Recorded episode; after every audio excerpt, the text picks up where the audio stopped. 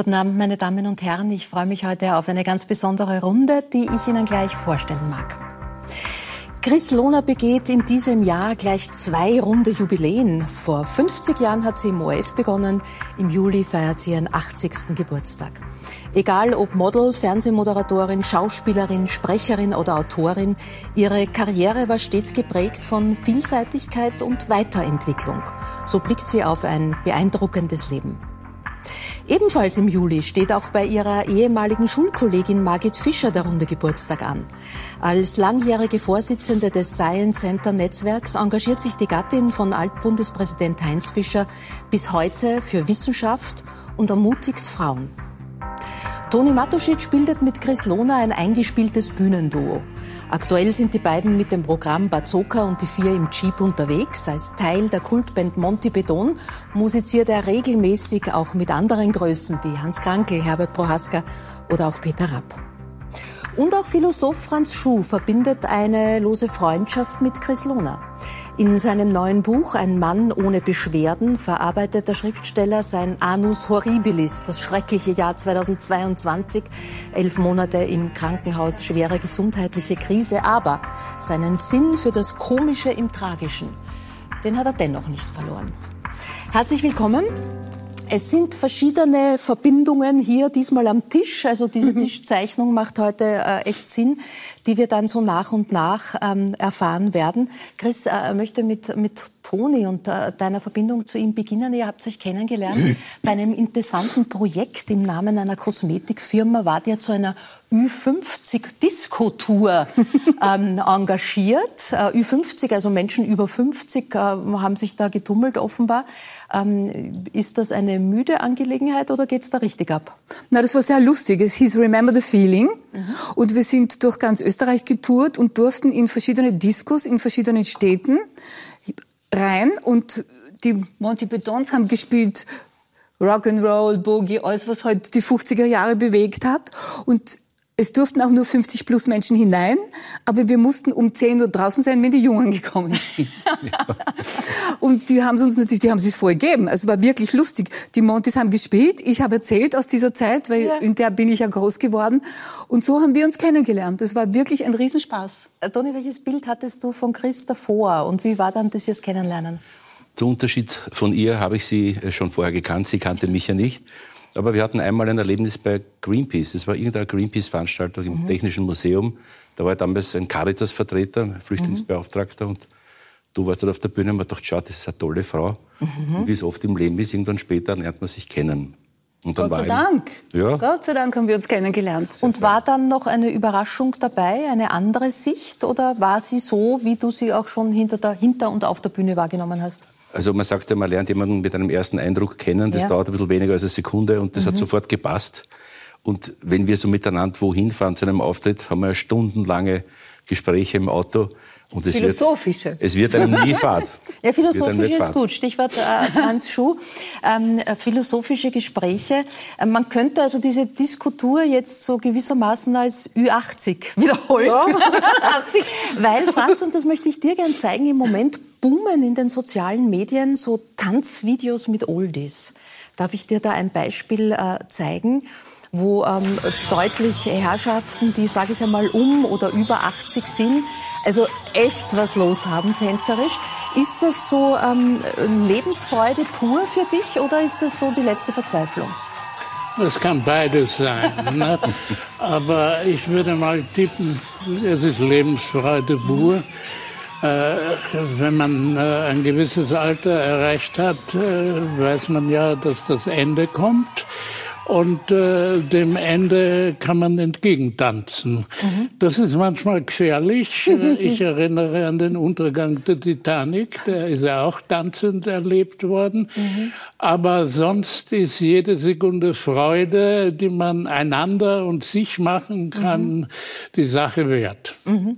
Äh, Margit Fischer, ich weiß, es steht im Buch und Leugnen nutzt gar nichts, euch beide verbindet auch ein Tanz nämlich Cha-Cha-Cha-Schritte im Kinderzimmer.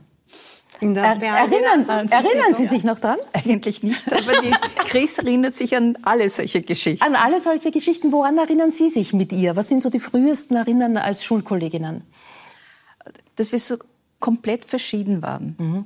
Die Chris war eine unglaublich outgoing Person, die immer auf der Bühne gestanden ist, auch in der Klasse schon und wenn irgendwas los war. Ich war wahrscheinlich in ihren Augen und ich habe mich selber auch so empfunden, die Beobachterin. Die du warst immer die ruhigere. Die ruhige, die, die, dann gestanden und beobachtet hat. Mhm. Und wir waren eine wirklich schöne gemischte Klasse, nämlich auch sozi soziologisch ja. wirklich mhm. sehr, sehr unterschiedlich. Und wir haben tolle Lehrer gehabt. Und wir haben tolle Lehrer gehabt, aber da hat man viel über Gesellschaft und über andere Menschen gelernt und auch mit ihnen umzugehen und auch Respekt zu haben. Mhm. Dann erzähl du uns den Cha-Cha-Cha. Nee, es war so, wir, wir haben natürlich, wir waren ganz jung. Wir haben uns kennengelernt, da waren wir 10, 11. Du warst 11. Ich war 11, ja. in der zweiten. Und irgendwann so mit 12 oder 13 haben wir gefunden, das wollen wir jetzt auch wissen, wie das geht. Und da waren wir im Kinderzimmer bei dir mhm. und haben das halt geübt, haben die Tür zugemacht und haben das geprobt. Ich kann mich gut erinnern. Mhm. Sitzt er noch, der Cha-Cha-Cha? Ja, der sitzt, aber ich kann jetzt nicht, weil ich bin verkabelt. Ach so, no. Äh, ich, ich, dachte jetzt eher, du sagst, äh, du hast gerade äh, Ersatzteile bekommen. Ja, naja, einen. Ich habe jetzt das linke Knie bekommen. Mhm. Ich habe jetzt vier Ersatzteile, zwei Hüften, zwei Knie. Und das jüngste ist jetzt mein linkes Knie an mir. Das habe ich im Jänner bekommen. Und jetzt ist er Ruhe. Also Teile von dir werden 80 ja. am 10. Juli. Tut der Achter was? Heinz Fischer, Margits Ehemann, hat einmal vor vielen Jahren dich als wilde Hummel bezeichnet. Mhm. Das finde ich eine sehr schöne und sehr treffende Formulierung. Ich weiß nicht, ob man das heute noch sagen darf. Es ist viele Jahre her. Aber trifft es immer noch deinen Kern? Ich denke schon, weil ich habe jetzt gerade wieder von einer Freundin eh als Vorgeburtstagsgeschenk ein Lebkuchenherz mit wilder Maus bekommen. Mhm. Also das dürfte irgendwie noch schon an mir, ist nur da. Da ist was Wildes. Ja, sicher. Ich meine, das verlierst du ja auch nicht. Das ist ja so ein, eine Grundgeschichte von mir, sicher. Mhm.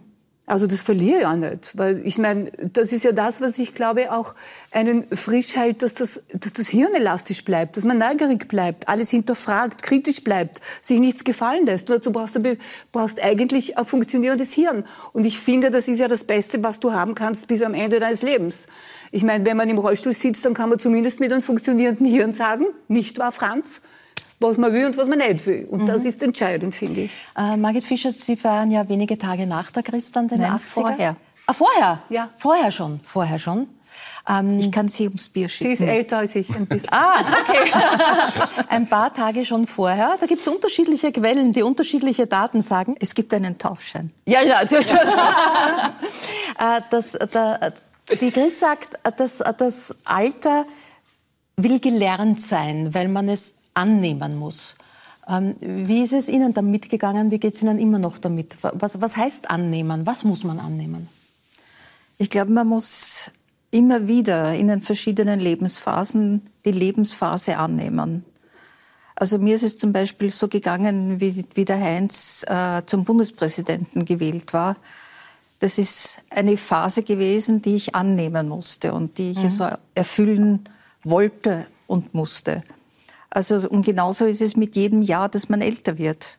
Man muss es annehmen und man darf sich auch nicht selber verleugnen. Mhm. Und ich glaube, das ist eine Stärke und gibt einem viel Ruhe, wenn man das annimmt. Sie waren und, ja auch gespannt auf die Zeit äh, nach dem Amt ja, Ihres Mannes. Ja sich ein bisschen hingezittert da, ist da war viel, ich dann aber, da. Ja, aber es war eine gespannte Situation. Was wird da kommen? Wird das gut gelingen? Äh, jetzt blicken Sie da doch schon auf ein paar Jahre zurück. Mit, welchem, mit welcher Bilanz? Nein, es geht uns unglaublich gut. Also wir sind beide wirklich fit. Wir dürfen uns nicht beklagen. Wir machen also Garten und, und sehr, sehr vieles ganz alleine. Mhm. Es schweißt zusammen und es ist eine gute Zeit. Und wir haben andere Aktivitäten. Ich meine, intellektuelle, wir machen anderes. Wir sind nicht mehr so unter einem, in einem Zeitkorsett fremdbestimmt, sondern wir bestimmen mehr selber, mhm. was wir machen wollen. Wir sagen vieles ab, damit wir überhaupt also auch zu uns selber finden können. Mhm. Und es geht uns gut. Nein, nicht, es, also es wäre ganz, ganz vermessen zu sagen, mich mit irgendeinem Gedanken zu beklagen. Mhm. Es möge so bleiben. Franz, Annehmen ist gefallen. Ähm, Gerade äh, mit zunehmendem Alter besteht das Annehmen oft auch in ähm, Einschnitten, Schmerzen, Verlusten in schwierigen Lebenssituationen. Du hast äh, so eine hinter dir, elf Monate äh, Krankenhaus, gesundheitliche Krisen, die auch ganz anders hätten ausgehen können. Ähm, was heißt da annehmen? Ähm, naja, das ist natürlich eine uralte Frage, nämlich äh, äh, dem Schicksal, das man hat. Äh, da gibt es die schöne Formulierung Amor Fati. Du musst äh, dein Schicksal sozusagen lieben. Und das heißt annehmen. Aber das ist keine optimistische, verdrängende, beschönigende Annahme, sondern das ist Egomanie, das ist die abendländische Egomanie. Mhm. Denn es ist immer noch mein Schicksal.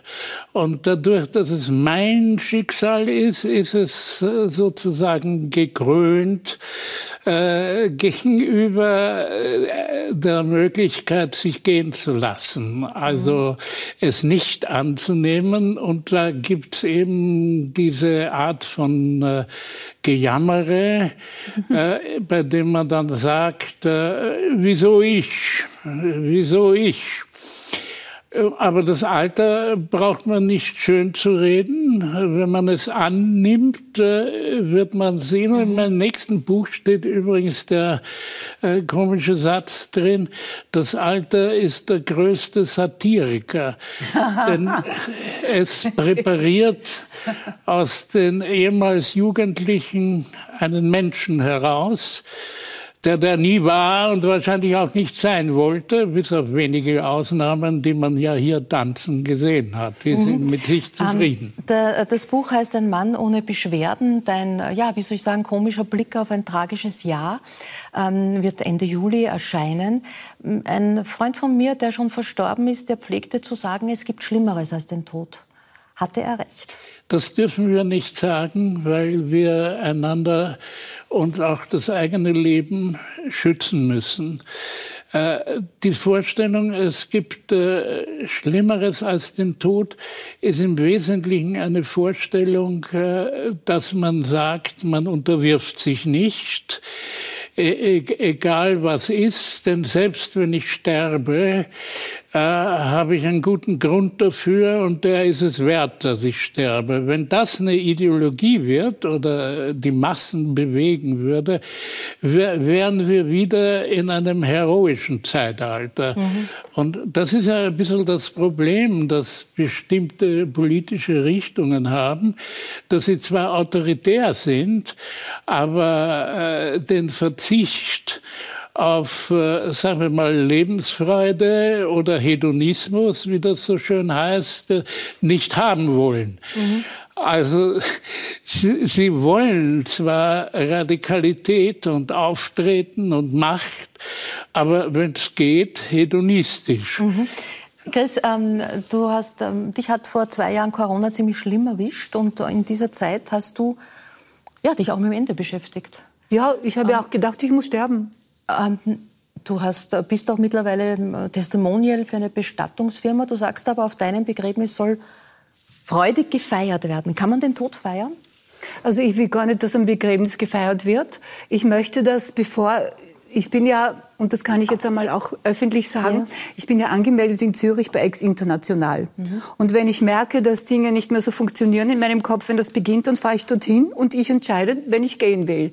Mich hat ja auch niemand gefragt, wann und wo ich auf die Welt kommen möchte und oh, mhm. überhaupt.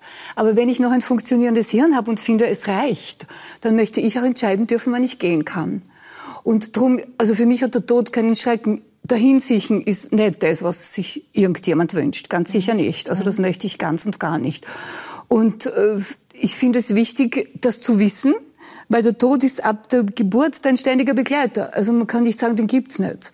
Und das wird auch so verdrängt. Entweder man feiert ihn so wie bei uns. Wir haben ja diese Todessehnsucht und Friedhöfe und ich weiß jetzt St. Marx und Dings und dort. Aber eigentlich wird er verdrängt. Eigentlich nicht. Eigentlich glauben alle, sie leben ewig. Aber wir leben nicht ewig. Mhm. Es kommt hier keiner ewig raus. Nie. Und nie mehr lebend. Also so ist es. Und ich finde, mit dem Gefühl kann man ganz gut leben. Und ich muss ehrlich sagen, also für mich, der 80er, und das, das sagen dann die Jungen, ja, was soll ich schon anderes sagen? Ich finde es großartig, dass ich so weit gekommen bin, mhm. dass ich auf so ein so eine Schatztruhe zurückblicken kann mit Ups and Downs und mit guten Tagen, schlechten, mit Schmerz, mit Freude. Das ist ein Schatz, wo ich hineingreifen kann jederzeit und das hast du ja mit 20 nicht. Und das ist großartig. Und da habe ich mir gedacht, wie ich so krank war. Und ich war wirklich krank. 40 Fieber ist ja ganz ordentlich.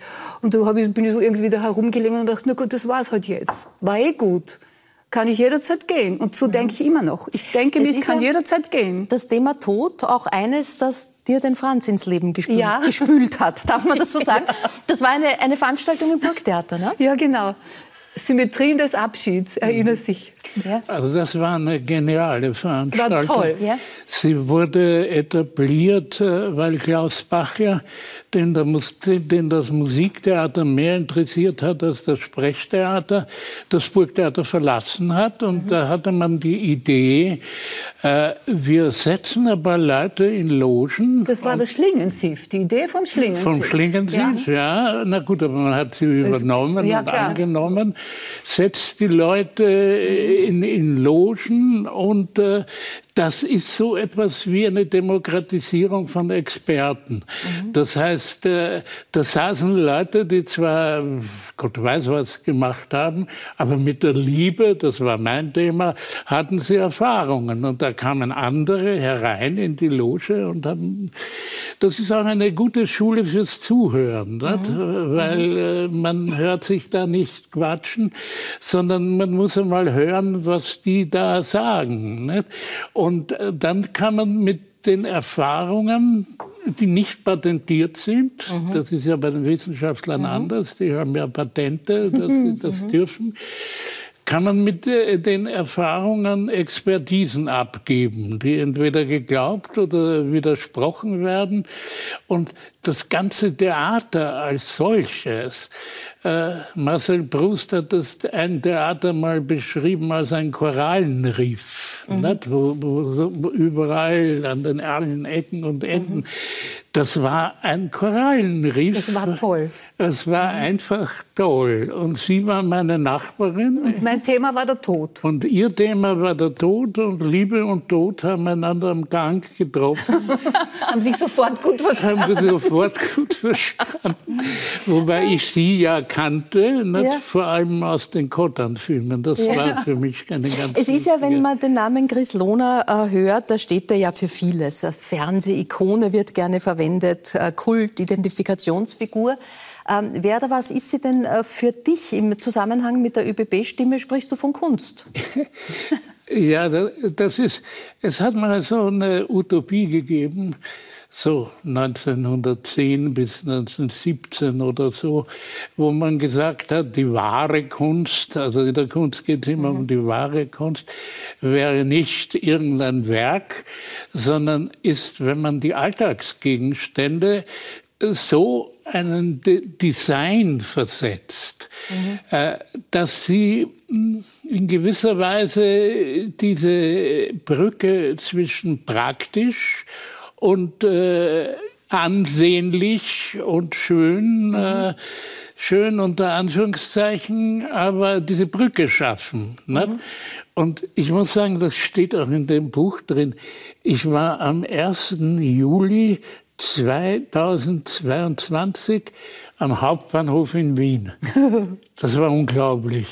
Das war die Revolution. Nicht, nichts hat mehr funktioniert.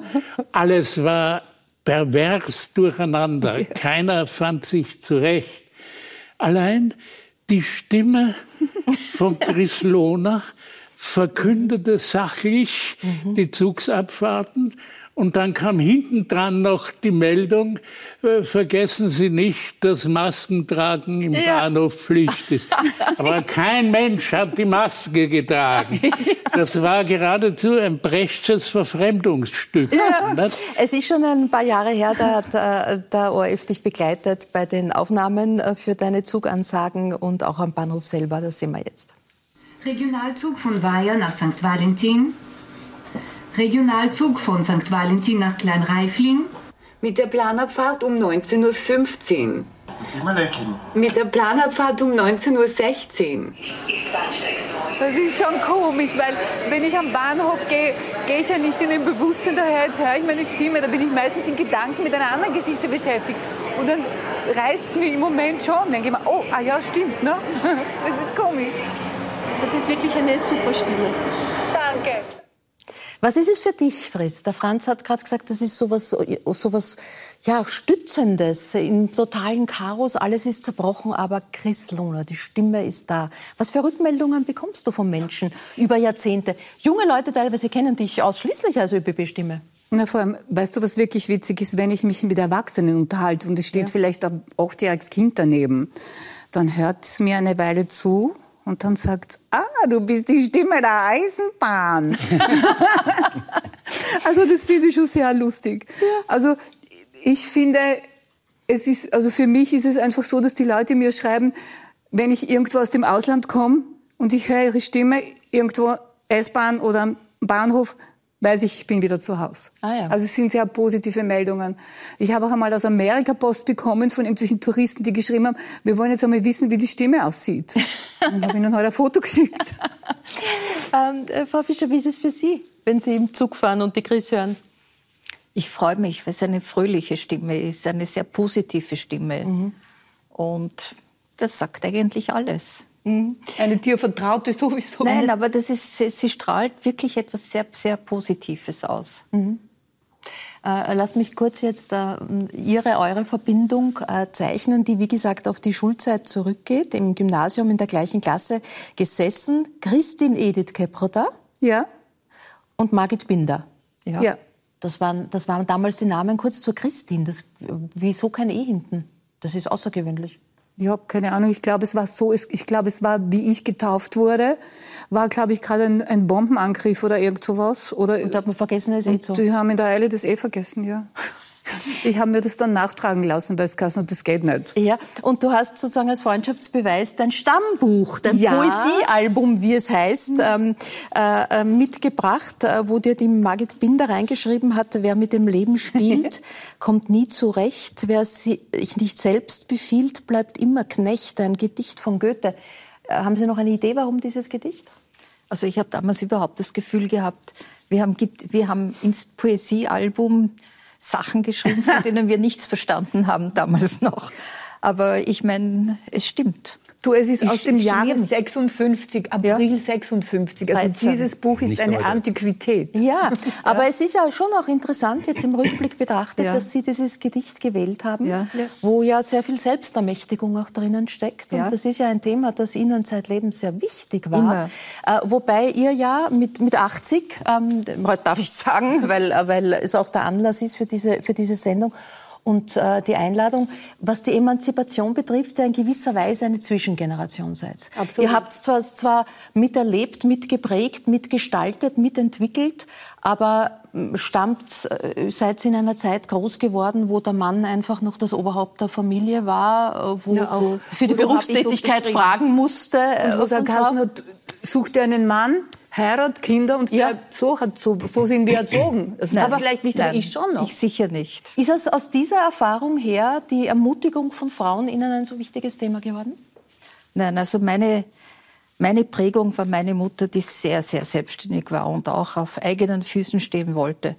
Man muss sich vorstellen, meine Mutter war 1913 geboren und war im Jahr 27 ein halbes Jahr in Berlin, mhm. in den Roaring Twenties in Berlin.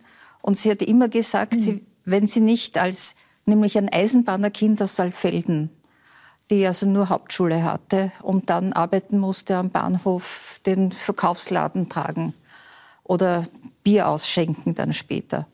Aber mit, drei, mit 14 war sie alleine bei einer Familie in Berlin. Und sie hat immer gesagt, wenn ich das, diese Erfahrung nicht gemacht hätte, dass ich das schaffe, nach Berlin zu fahren, alleine, und dort auf mich selber aufzupassen, dann hätte sie sich nicht getraut, dann 39 in die Emigration nach Schweden zu gehen. Mhm. Und sich dort auch gewissermaßen durchzusetzen, Arbeiten zu machen.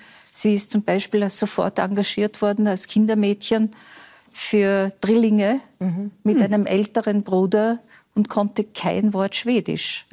Und sich einfach über Dinge drüber zu trauen und zu sagen, das, das ist meine Ansicht und das mache ich. Und, Ja. das da, und sie hat immer gute Arbeit geleistet.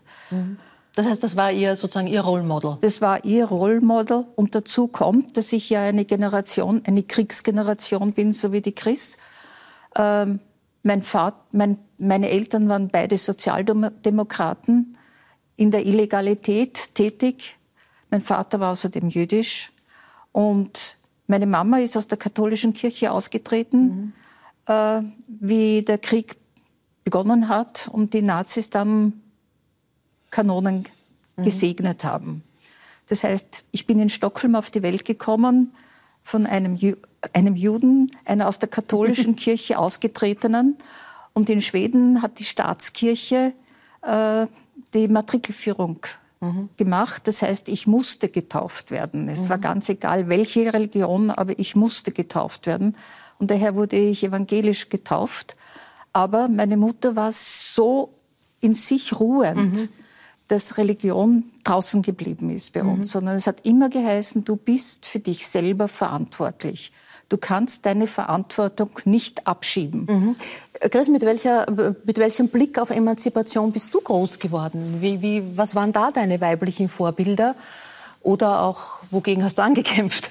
Naja, es, es war schon die Mutter, wie bei der Margit, aber ganz Ja. anders, weil meine Mutter war zu Hause. Und das war natürlich für Kinder bequem. Wir haben das Frühstück gehabt, das Mittagessen, sie war immer da. Aber ich habe immer gesehen, wann immer sie was gebraucht hat, musste sie meinen Vater fragen, um Geld, um irgend Strümpfe zu kaufen oder irgendwas. Und da war ich, mit 14 habe ich gesagt, das ist genau das, was ich nie in meinem Leben will. Ich will mein eigenes Geld verdienen. Ich will nur einen Mann zum Liebhaben und als Freund und aus. Es das ist- hat mich geprägt, muss ich sagen. Es ist zwar mehrfach aufgeklärt, aber man kann es, glaube ich, nicht oft genug aufklären. Dein Name stammt nicht von Helmut Lohner. Nein. Es gibt immer noch Menschen, die glauben, du warst Ja. mit Helmut Lohner ver Nein. verheiratet. Das war Alfons Lohner.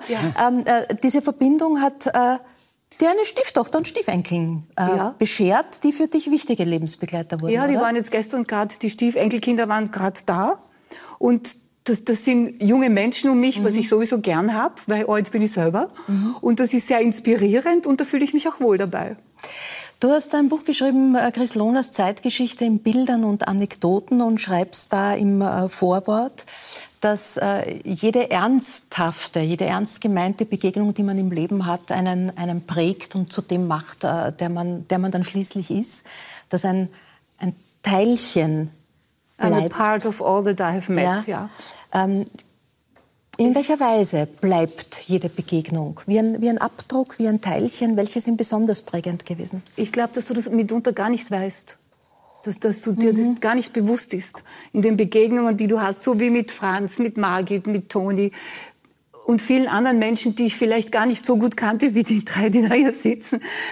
Jeder hat im Gespräch oder irgendwas bleibt etwas hängen, ob bewusst oder unbewusst. Und ich glaube, so in meinem Alter, diese vielen Begegnungen, die ich hatte, ich war ja immer mit vielen Menschen zusammen, dass das letzten Endes auch dich ausmacht.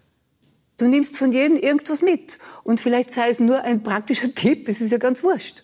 Irgendwas. Und ich glaube, das macht dich aus. Weil du bist ja nicht isoliert, du gehst ja nicht durch einen Tunnel, bis du dann stirbst, sondern so viele Einflüsse, so viele Dinge stürzen auf dich ein, du musst damit umgehen, du musst lernen. Aber vieles ist gar nicht bewusst und das bleibt an dir. Und ich finde das toll. Äh, Frau Fischer, wie blicken Sie auf die vielen Begegnungen, vor allem auch die, die äh, Begegnungen mit ganz großen Persönlichkeiten, nicht nur in der Zeit, in der man Bundespräsident war, der vorher auch schon viele Funktionen innerhalb der Sozialdemokratie und der, der Republik Österreich gehabt. Staatsleute, äh, Ban Ki-moon, der Papst, Franziskus, Nelson Mandela, Willy Brandt, Fidel Castro, Queen, ich kann sie gar nicht Lange. Liste. Lange Liste, die Sie, die Sie kennen, kennengelernt, weiß ich gar nicht, ob man sagen kann, die Sie getroffen haben. Getroffen. Bleibt da, so wie die Chris sagt, ein, ein Teilchen, ein Abdruck, etwas, was man... Ein Eindruck bleibt auf jeden Fall. Es bleibt ein Eindruck, manchmal tiefer, manchmal weniger, manchmal denkt man gern zurück, manches verschwindet irgendwo in der Vergangenheit, kommt wieder, wenn man ein Bild sieht oder was liest. Aber man lebt damit. Aber man kann es kaum weitergeben. Gibt es solche Kontakte eigentlich auch nach der aktiven Amtszeit? Also Sicher. bleiben Kontakte mit, mit Frauen, mit Männern, die Sie da getroffen Sicher. haben, auch heute? Tauscht man sich auch über Telefon oder gibt es eine Art Klassentreffen vom Bundespräsidenten? Nein, Klassentreffen, Nein, Klassentreffen gibt es nicht, aber man sieht sich, man trifft sich, man lädt sich ein und bleibt auch, sind ja alle in unserer Generation sozusagen, manche gerade noch aktiv, manche auch schon in, in Pension, ähm, manche sehr gesund, manche weniger gesund. Aber es bleibt und man tauscht sich aus und man ergänzt sich in seinen Meinungen. Das ist ja überhaupt das Spannendste, wenn das Leute sind, die also mit einer anderen Expertise kommen, weil das eine andere Sicht gibt oder wenn sie eine andere Erfahrung haben, weil sie ja zum Beispiel aus Amerika und Historiker sind also, und das heutige Weltgeschehen eben aus dieser Sicht betrachten. Also das ist immer spannend und bereichernd. Und es ist jede Begegnung bereichernd.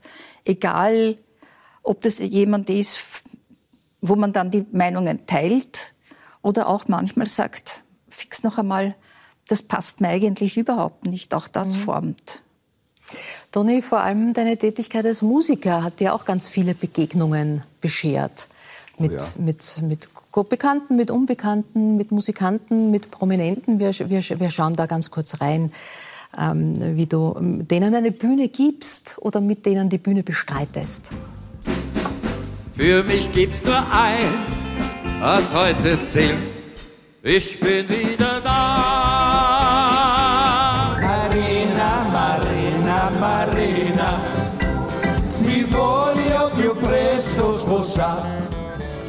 Bella, bella, Marie, vergiss mich nie.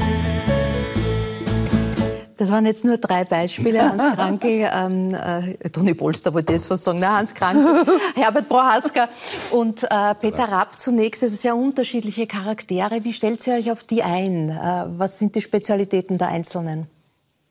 Ich kann es dir nur so sagen, ich bin den Menschen immer schon, schon wie ich als jung war, immer begegnet und habe sie alle gleich gesehen. Das hat mir dann schon geholfen, auch wenn jemand ein Superstar ist wie der Hans. Also im Fußball ist er ein Superstar und auch jetzt noch eine Legende. Aber ich habe immer den Menschen versucht wahrzunehmen und so bin ich ihnen auch begegnet und ich glaube, das haben die auch geschätzt. Und da haben wir immer auch gleich einen, wie soll ich sagen, Draht. einen Draht zueinander gefunden. Und äh, das authentisch sein und authentisch bleiben, glaube ich, schätzt man bei jeder Beziehung.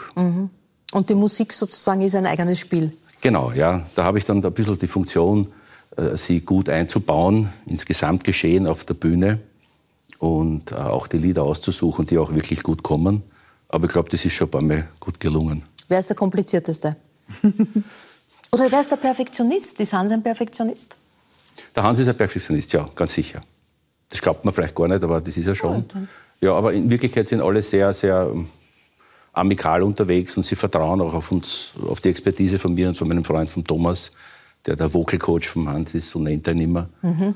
Also sie sind wunderbare Persönlichkeiten. Und es ist wirklich eine Freude, mit ihnen auf der Bühne zu stehen. Ja, so wie auch man mit- nimmt was mit. Ja, man nimmt was mit. Mit. So wie auch mit der Chris. Ähm, Du bist mit ihr unterwegs mit dem Programm äh, Bazooka und die Vier im Jeep, Ja. ähm, wo sie ja doch ähm, ein Stück Zeitgeschichte sehr persönlich erzählt. Sie erzählt aus ihrem Leben äh, und du steuerst äh, Lieder dabei. Hast du auch sozusagen die Geschichte dieses Landes, ihre Geschichte dadurch nochmal ganz anders erfahren? Das sind ja Themen, die man sonst nur aus dem Geschichteunterricht kennt. Ja, also alles gut bekannt. Du hast nichts anderes gesagt, als wie es eh auch im Geschichteunterricht dargestellt wird. Aber was besonders interessant ist, Aber es ist noch dazu witzig unterlegt. Na klar, natürlich. Muss, mit, mit Humor dir- kannst du alles transportieren, was mit, du willst. mit Grislona garniert. Und, äh, aber sie erzählt dann Geschichten von, von der Wohnung, wo sie gewohnt haben, die Basena-Wohnung. Sie erzählt so Details, wie es damals ausgeschaut hat. Die Menschen, die vom Krieg verwundet waren, wo die Gliedmaßen teilweise gefehlt haben. Und äh, so blöd es klingt, ich kenne das auch noch. Also ich hab, bin aufgewachsen in Wien, in den 60er Jahren bin ich geboren, in den 70ern habe ich das alles noch gesehen. Und diese Basena-Wohnung, wir haben in so einer Wohnung gelebt, leider viel zu lang. Also das kenne ich alles noch. Und ein Vierteltelefon, Entschuldige, und dass man nicht so lange telefonieren sollte, weil sonst kann der andere nicht telefonieren. So bin ich aufgewachsen. Ja. Und das, was mit Klopapier erzählt, ne, dass das früher mal Zeitungen waren, Ja. na, das habe ich teilweise auch noch erlebt. Also eigentlich ist es Zeitgeschichte und ich, ich kenne das selber aus Auch gemeinsame eigenem. Geschichte. Wirklich wahr, ja. Am, am Schluss jeder Vorstellung, in der ja viele Lieder sind, aber ist dann ein gemeinsames Lied. Ja. Und da sehen wir einen kurzen Ausschnitt. Da blickt der Steffen lächelnd auf uns nieder und denkt sich still, der stolze Dom. Das ist mein Wien mit den Schlawinern am schönen blauen Donaustrom. Das ist mein Wien mit den Schlawinern am schönen blauen Donaustrom. Bazooka und die vier im Jeep äh, zu sehen am 18. Juli im Schloss Rothmühle in Schwächert und am 30. Juli Schaunerbühne in Ottergring. Und ein Weihnachtsprogramm wird es dann auch geben. Äh, Chris Bazooka ist uns, die wir am Tisch sitzen, allen klar. Ich habe vorher den Studiotest unter den jungen Kollegen und Kolleginnen gemacht. Äh, was war, was war Bazooka? Das war, den haben die Amerikaner eingeführt, das war ein Kaugummi. Und zwar, der hat unheimlich toll gerochen, war viereckig, rosa.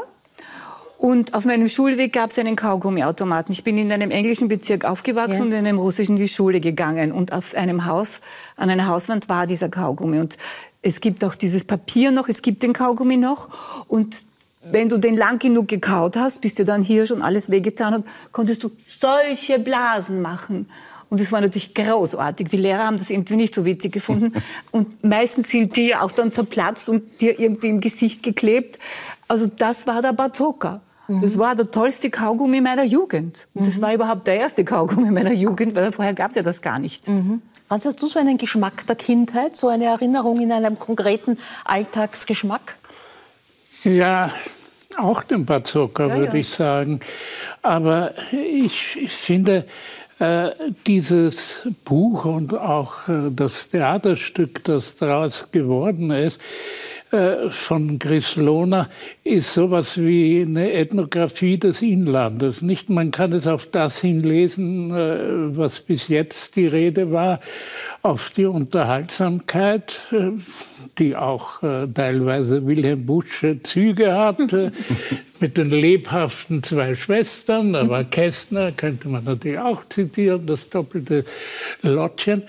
Aber äh, das andere ist, äh, dass sehr exakt äh, Dinge vorkommen, äh, die heute historisch sind, aber nach wie vor prägend, würde ich sagen. Sie haben das jetzt vorhin gesagt, Sie kennen das noch aus den 60er Jahren, Basena-Wohnungen. Äh, Ich hätte äh, mir nie erlaubt, spontan soziologisch zu sagen, woher nach meinem Gefühl sie herkommt, Frau Grislona herkommt. Ich hätte eher so getippt, äh, obere Mittelklasse und so weiter. Aber sie kommt aus der Basena-Wohnung und sie hat eine klassische Emanzipation wirtschaftlich erlebt. Und das war die Gemeindewohnung. So ist es. Die große Gemeindewohnung äh, vor der Basena-Wohnung mit Wasser am Gang. Und äh, wie immer auch die Modernisierung stattgefunden hat, etwas, was heute niemand kennt, was aber das Schicksal der Frauen wesentlich ausgemacht hat, die Waschküche. Sehr gut äh, beschrieben, wobei ich das immer für seltsam gehalten habe, dass man das, was hoch oben war, nämlich wo man die Wäsche aufgehängt hat, Boden genannt hat. Äh, Es gibt äh, eine große Reihe von, von solchen Hinweisen in, in diesem äh, Buch oder in, in, in, die, in dieser Geschichte. Und so ähnlich wie es ein Karl-Valentin-Museum gibt, ist das Buch so ein Chris-Lohner-Museum äh, Ja, für viele andere Leute ja, gültig. ja, dann lasst mich Danke, kur Franz. kurz in eure Kindheiten noch hineinblicken, weil, weil sie eben ein Stück Zeitgeschichte sind. Chris, du hast äh, deinen Papa immer wieder auch als, als eine ganz besonders prägende Figur in deinem Leben bezeichnet. Er ist ähm, fast verhungert, aber unversehrt aus dem Krieg gekommen. Er war dann später ähm, Volksschul Hochschuldirektor in der Stöbergasse. Volkshochschuldirektor, ja. ähm, war gelernter Bibliothekar. Und die Bücher, die Bedeutung von Büchern, die hat er dir auch mitgegeben. Dieses Gefühl, unter der Bettdecke Bücher zu lesen. Wie war das? Ja, es war so, dass wir ja nichts hatten. Wir hatten nichts zu essen, wir hatten nichts zum Anziehen, es gab nichts zum Wärmen. Meine Großmutter ist am Laberg gegangen, Brennnessel pflücken fürs Abendessen, für einen Spinat oder Sauerrampfer für die Suppe. Aber das Einzige, was wir hatten, wir hatten immer die richtigen Kinderbücher. Und sobald wir lesen konnten, meine Schwester und ich, haben wir nur gelesen. Und du liest ja die, die Bibi Langstrumpf liest ja nicht mehr mit 40. Also was du, denn die, die Kinderbücher, die du nicht gelesen hast, die liest du ja nie wieder. Mhm. Und jemand, der nicht liest oder irgendwann einmal eingeführt wird zum Lesen, wird ja auch nie was schreiben selber, meiner Meinung nach weil das, das infiziert dich ja. Und wir haben ja unter der Bettdecke gelesen, bis wir, bis wir erwischt worden sind mit der Taschenlampe. Also ich kann mir ein Leben ohne Bücher nicht vorstellen. Und ich bin jemand, der jeden Abend liest vorm Einschlafen. Manchmal bin ich so müde, dass ich heute am nächsten Tag die Seite noch mal lesen muss. Aber ich muss lesen. Und das mhm. habe ich sicher von meinem Vater. Margit Fischer, Sie haben vorher erzählt, Sie sind in Schweden geboren. Ja, erst dann mit sechs Jahren, glaube ich, ja. zurückgekommen nach Österreich, weil, äh, weil die Eltern das entschieden haben. Ähm, in, die Nach in das Nachkriegsösterreich, in eine zerbombte Stadt. Haben Sie die Entscheidung Ihres Vaters damals nachvollziehen können? Und wie war das für Sie, in ein zerstörtes Land zu kommen, aus Schweden, wo die Welt unversehrter war? Ich habe zufällig gestern die Seite aufgeschlagen aus der, in der Biografie meines Vaters, wie, ja. schwer, wie schwer die Entscheidung für meine Eltern war, zurückzugehen. Mhm. Und ich kann mich, ich habe mich, ich konnte mich an die an, an diese Nächte, wo meine, wir waren bei, der, bei meiner mütterlichen Großmutter in Salzburg und der Papa war in Wien gewesen und kam nach Salzburg. Und meine Eltern sind drei Nächte gesessen und haben darüber überlegt, ob sie in Schweden, wo sie der Papa eine, eine, eine gute Anstellung hatte, wir hatten eine Wohnung, mein Bruder fünf Jahre, der war damals ein Jahr alt, also ob sie zurückgehen sollen nach Österreich oder nicht. Ich habe das nie in Frage gestellt, mhm. Sondern das, was die Eltern entscheiden, das, das ist so, das ist gut so für einen. Und es ist halt schon schön, wenn man dann einen alten, über 80-jährigen Vater gehabt hat, der dann gesagt, das war gut so. Mhm. Und wie er dann noch erlebt hat, dass mein Mann Bundespräsident mhm. war bei der Inauguration und gesagt hat, das war gut so, dass wir zurückgegangen sind. Und wenn ich jetzt mit meinen neuseeländischen Freunden, die jetzt also gerade bei mir wohnen, darüber spreche, weil von meiner Freundin der Vater und mein Vater waren also in den 30er Jahren ganz, ganz eng befreundet, die sind nicht zurückgegangen. Und wenn die DOS jetzt sagt, Margit, wie ist denn das bei euch gewesen und welche Erinnerungen hast du, wie war das für dich, dann kann ich jetzt nur, wenn ich jetzt darüber nachdenke, dass das ein unglaublicher Stress für meinen Vater war, mhm. zurückzugehen. Mhm. Wozu, wobei er ja eine, eine exzeptionelle äh, Stellung hatte. Er hatte die Garantie, dass wenn der eiserne Vorhang wieder heruntergeht, nach Schweden zurück in die Firma gehen kann. Mhm. Also das hat ja sonst kein Emigrant gehabt. Mhm. Er war schon 47 das erste Mal in Wien gewesen und hat gesehen, wie das in Wien ausschaut. Mhm. Und ich kann mich erinnern, als sechseinhalbjährige, dass wir, dass wir, weil es eben nichts in Wien gab, dass wir mit der Vorhangstange und mit allem nach Wien übersiedelt sind. Mhm. Die Mama, also das muss man sich mal vorstellen. Aus den letzten Kronen hat mir meine Mutter eine Puppe gekauft. Wirklich als den aller, allerletzten Kronen, weil sie gewusst hat, das kann man da nicht wechseln. Die großen und Väter. Franz Franz, äh, dürfen wir über deinen Vater auch kurz sprechen? Ja. Dein Vater war, war, Polizist und du hast mal die Geschichte erzählt. Er war Kommunist, er war Nazi-Gegner. Äh, die, die finde ich, wahnsinnig viel sagt, nämlich, dass er dein Tagebuch nicht nur gelesen hat, sondern die Stellen, wo er selber vorkam, korrigiert hat. Ähm, wie viel Therapiestunden kostet das? Nein, ich, ich muss sagen, ich habe einen Lektor, der macht das auch. Ne? du hast einen Beruf draus gemacht. Sozusagen. Ich habe einen Beruf draus gemacht, dass korrigiert wird, was ich hinschreibe. Aber äh, mein Vater war eine höchst interessante Person, sowohl weil er total ungebildet war, er hat bei der Aufnahmsprüfung in die kommunistische Funktionärschicht immer Karl Marx geschrieben statt Karl Marx. Ne? Das passiert dem Pabler nicht. Also, äh, aber gleichzeitig war der blitzgescheit ein unglaublicher Überreißer. Gleichzeitig war er ein Tyrann, wie das mhm. so patriarchalisch üblich war. Äh, der Vater von Chris Lohner war das nicht. Also er hat zwar, ähm, äh, da war ein gebildeter Mann, er hat die Volksschule Stöbergasse geleitet, also ist heute noch, ich bin ein Volkshochschulmann, äh, bekannt und... Äh, er war der jüngste Volksbildner, genau, Erwachsenenbildner. Ja. Berühmt für für diese Leistung. Äh, mein Vater war gleichzeitig Tyrann und ein unglaublich sich mhm. kümmernder Mensch. Mhm. Äh, soziologisch interessant ist, dass als die Chance bestand, über die sozialdemokratischen Veränderungen, die in der Kreisky-Ära waren, zu Wohlstand zu gelangen, mhm. Äh, er diesen Wohlstand äh, für wichtiger eracht, zu erachten begann als die Politik. Mhm. Er konnte beim Ungarnaufstand nicht sagen, warum der gut ist. Er hätte das gerne gesagt, aber hat es nicht zusammengebracht. Mhm. Und daher ist er aus der Partei ausgetreten. Aber das schön, kommt nicht gut bei den Schön, schön finde ich aber den Max statt Marx. Das gibt sozusagen der aktuellen Diskussion eine neue Wendung, ob ja, man genau. Marxist war. Ja, Max und Moritz. Äh, du, das, das Wohlstandsversprechen äh, ist, ist, angesprochen worden, gerade vom, vom Franz Schuh. Du bist äh, eigentlich als klassisches Gastarbeiterkind nach ja. Österreich gekommen. Äh, wenige Jahre vor deiner Geburt sind deine Eltern, äh, ist die Familie ähm, nach, aus dem ehemaligen Jugoslawien genau. nach Wien gekommen.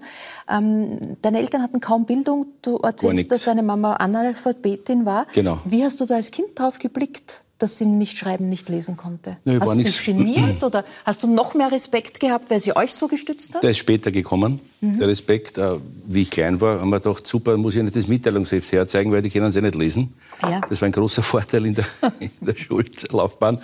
Aber weil es heute schon genannt wurde, es war ja nichts da. Chris mhm. hat es auch gesagt. Ich sage das oft auf der Bühne und die Leute lachen alle. Und das ist aber wirklich die Wahrheit. Ja. Es war ja wirklich nichts da, es war bei uns nichts da. Und das Klo war am Gang, was ich immer noch als Frechheit empfinde. Und Gott sei Dank hat sich das dann geändert später, aber mit einer Gemeindewohnung übrigens. Und, äh, aber dass meine Eltern so gar nicht gebildet waren, habe ich dann erst später als positiv gesehen, weil sie haben dafür gesorgt, dass die Kinder möglichst viel Bildung mhm. kriegen. Und immerhin haben meine Geschwister auch meine Schwester studiert, die andere Schwester ist Krankenschwester geworden. Du hast Wirtschaft also, studiert? BWL, BWL gemacht, ja. Mhm. Also das war, da waren die Eltern sehr prägend, weil sie hätten es auch machen können, wie es in allen Studien ja steht, dass man die Bildung vererbt kriegt von den Eltern. Na, dann war ich wahrscheinlich jetzt ein Bauhackler, ein Hilfshackler am Bau oder so. Aber so gesehen haben sie das umgekehrt, mhm. die Entwicklung. Und dasselbe habe ich versucht, auch mit meinen Kindern zu machen, eben, dass sie möglichst viel Bildung sich aneignen damit sie es nachher ein bisschen leichter haben und resilienter werden, mhm. was immer da kommt. Weiß ja keiner, was kommt. Mhm. Äh, Frau Fischer, gleiche Bildungschancen als Motor für ein gelungenes Leben. Das ist so ein, ein so inniger und so langjähriger Wunsch, gerade in der Sozialdemokratie, aber nicht nur dort. Ähm, warum scheitern wir so grandios daran? Hm. Manchmal ist es ja zu verzweifeln, dass es nicht besser ankommt. Aber ich glaube, viele, bei vielen gibt es diesen, diesen Motto von zu Hause nicht. Und weil kein Verständnis dafür ist. Und oft gibt es Kinder, und das war mein Erlebnis, wie ich dann überhaupt so dazu kam, mich für Bildung innerhalb des, des Vereins, den ich mit Freunden gegründet habe, dem Science Center Netzwerk, äh, zu engagieren, es braucht auch ein Incentive, dass du lernst zu fragen und dich zu interessieren. Also für mich war zum Beispiel Ö1 eine, eine, eine fantastische Sendung. Ich bin, war ja doch Hausfrau und oft, aber ich habe den Ö1 immer laufen gehabt und mhm. unglaublich viel gelernt. Und ich glaube, Kinder, und ich habe das letztens bei meiner jüngsten Enkelin erlebt, weil ich sie gefragt habe, was soll ich denn dir jetzt erzählen? Sagt sie, was soll ich, was soll ich denn fragen? Ich mhm. weiß nicht, was ich fragen soll. Mhm. Und ich glaube, unsere Kinder und die nächste Generation wird so überschwemmt mit Nachrichten und auch in der, in der, in der, in der Gruppe zu bleiben, mitzuhängen mit den Informationen, die für manche eher gruppendynamisch wichtig sind, dass sie gar nicht dazukommen, außerhalb zu fragen oder zu schauen, was gibt es außerhalb. Und wir versuchen halt, Incentives zu setzen. Und für mich ist es ganz wichtig, dass man über wissenschaftliche Fragen, über Experimente, über wie, wie setze ich eine Frage, wenn ich eine Frage habe, wie setze, wie komme ich zu einer Antwort, einen, mhm. einen Prozess aufzusetzen, dass wir den jungen Leuten verständlich machen, dass das mhm. spannend ist. Was sind dass das, das, das kommt so spannend, dass ich dranbleiben will und immer mhm. wieder kommen will. Mhm. Und dass sich dann Kinder selber, wenn sie ein paar Mal bei uns waren und dann wirklich Feuer gefangen haben. Und ich glaube, das ist auch etwas, was, was wir heutzutage mhm. lernen müssen, weiterzugeben, dass man für eine Sache Feuer fangt und dass man dran bleibt mhm. und das auch weitergibt und sich voll identifiziert mit dieser Arbeit. Mhm. Und wenn man das macht, dann lernt man, dann geht man weiter, dann ist man auch ein Teil der Gesellschaft, um auch die Gesellschaft anders zu verändern, in eine, in eine positive Art und nicht herumzuhängen und negativ zu mauscheln. Also so, so Momente äh, zu schaffen. Beim ja. Daniel Düsenbetrieb war dann da irgendwie die große Sprechgase, wo, wo, das Licht, wo das Licht aufgeht, wo eine neue Welt entsteht. Ja. Die Erleuchtung, ja. ja. die, Erleucht die, die, die Faszination, dass ich was lernen will. Und ich glaube, es kann kein Wissenschaftler, wenn er nicht wirklich brennt für eine Idee oder für, ich will da jetzt dahinter kommen, was da, was da mhm. abläuft, mhm. zum Beispiel in der Biologie oder, oder auch in der Technik, wenn ich das nicht habe, dann kann ich nichts erreichen. Mhm. Und wenn ich nicht brenne, dass ich ein guter Lehrer sein will, der wie ein Rattenfänger die Kinder sammelt, dann, dann kann das kein guter Unterricht mhm. werden. Aber ich glaube, man muss überhaupt für das, was man tut, brennen, ja. weil dann ist es richtig, dann ja. sitzt es richtig. Was, was du tust, was ich tue, Franz, was du tust. Aber hinterfragbar muss mit für seine Sache brennen mhm. und und dann ist es auch authentisch und dann zieht es auch die Leute an, weil alles, was nicht wirklich sitzt, das spüren die Menschen. Auch wenn man ihnen begegnet, du merkst sofort, ob der richtig sitzt oder nicht. Also ich, ich spüre das mhm. auch. Und das ist natürlich auch mit dem Alter kommt diese, dieses, diese Antenne, wo du merkst, sitzt das jetzt richtig oder nicht. Und ich finde dieses Brennen, so wie du das nennst in der Wissenschaft, für jeden Beruf, egal was du machst, mir ist ein guter Straßenkehrer lieber als ein schlechter Arzt, ganz ehrlich. Also jeder, der für sein, ja, du schüttelst den Kopf. das, ist, das ist ja wirklich mit den, so. Mit den Ärzten hat das so nicht so. Jeder, der seine, brennt für seine Sache, macht sie auch gut. Ja, ja. Der fragt auch nicht, wie viele Stunden habe ich gearbeitet. Das mhm. Ja, das ist dann egal. Also ist dann da, eine deiner vielen Begegnungen mit prägenden Menschen, aber einer, wo ich weiß, das war lange eine bedeutsame Begegnung für dich und eigentlich eine Freundschaft war Viktor Frankl, der dir ja gesagt hat, Mädel, geh in die Politik. Ja. Und ich habe gesagt, na Viktor, ganz sicher nicht. Ist es, ist es zu spät? Also Joe Nein. Biden will mit 80 auch nochmal kandidieren. Ja, aber dann eher als Bundespräsident als sonst bei einer Partei, weil da bist du irgendwie au außen vor. Mhm. Aber prinzipiell, Politik, Politiker, das ist ein Beruf. Mhm. Also das, das, das machst du als Quereinsteiger nicht. Und man sieht es ja auch, sämtliche Quereinsteiger die überleben ja nicht lang. Wobei man also, nicht lernen kann. Was? Politiker lernen kann man ja nicht. Ja. Gibt keinen Beruf, wo, wo man Politiker lernt, oder? Ja. Aber das, das, Aber das ist eine ganz auf, andere Schiene. Man ja. lernt schon. Ja. Es ist schon ein also Unterschied. Von Kreisky konnte man einiges lernen, nicht wahr, Frau Fischer? Ja. Also das sind zwei verschiedene Sachen. Hast du, äh, wie, wie schaut's aus? Du hast kürzlich bei der Sozialdemokratie von der Passion, einer Passionsgeschichte gesprochen. da gehört ja an sich eine Auferstehung dazu, oder? Naja, die Sozialdemokratie hat, äh, ich würde das so sagen, an Opportunismus gewonnen, an Radikalität verloren. Aber der Opportunismus ist natürlich ein äh, notwendiger und letzten Endes guter, denn sonst haben wir den glatten Klassenkampf. Und äh, den, äh, wie Kreisky sagte, in sublimierter Form hinzukriegen, ist wohl die Kunst einer sozialpartnerschaftlich organisierten Gesellschaft. Mhm. Ob diese Idylle hält oder nicht, äh, wird sich zeigen. Mhm. Aber jedenfalls hat die Sozialdemokratie kein Blut an den Händen und das ist unter vielen Parteien eigentlich eher selten. Äh, Chris, das ist ja auch was, was dich auszeichnet, eigentlich immer, dass du immer dich auch nicht nur gesellschaftspolitisch, politisch äh, geäußert hast, dass du die Form der Unterhaltung, für die du stehst, immer die Haltung der wichtigere Begriff war? Ja, ich glaube, das ist überhaupt das Allerwichtigste im Leben. Das, die, deine Haltung ist das Wichtigste. Du kannst nicht einfach wie ein, ein, ein Schaf in einer Herde durch die Gegend rennen und niemand den Hintern vom Vorderschaf sehen und fleißig nicken. Das geht überhaupt nicht. Du bist ja, du bist ja ein Teil von dem ganzen Gefüge auf der ganzen Welt. Wir sind ja ein Teil von allem. Und du kannst nicht einfach alles hinnehmen ich finde das kritisch und hinterfragen und das ist alles ganz, ganz wichtig. Das bewegt ja die Welt. Das ist ja der Grund, warum ich jetzt bei Jugend eine Welt bin, weil ich will, dass Kinder von der Straße kommen und Bildung bekommen. Bildung ist die Grundlage für ein selbstbestimmtes Leben. Intelligenz ist etwas ganz anderes. Intelligenz, da musst du nicht lesen und schreiben können. Das ist die natürliche Anpassung und die Geschwindigkeit, mit der du dich an eine neue Situation anpasst. Aber es ist so wichtig, hinzuschauen und nicht wegzuschauen. Also für mich war das immer wichtig. Und ich glaube, ich war schon als Kind ein kleiner Rebell und ein kleiner Freigeist. Das haben meine Eltern ja auch gesehen. Und das habe ich teilweise auch schon von meinem Vater, obwohl der so ein ruhiger Mensch war. Aber er war so ein hilfsbereiter Mensch und hat immer nur zu den Menschen, wenn jemand gekommen ist oder irgendein Problem hatte, hat immer sofort eine Lösung gehabt. Also, und das, das ist das, was ich von ihm sicher habe, dieses allen, denen es schlechter geht als mir, denen muss geholfen werden. Und ich pflege das auch zu sagen in Diskussionen, weil du wirst immer eingereiht. Die, die Menschheit neigte dazu, dich in ein Kastel zu stellen. Ich bin bei keiner Partei. Und mir, ich bin weder links noch rechts, ich bin in der Mitte, in meiner Mitte. Und die genieße ich. Und mir ist alles recht, was für die Gesellschaft gut ist und dass mir wurscht, welche Farbe dahinter steht.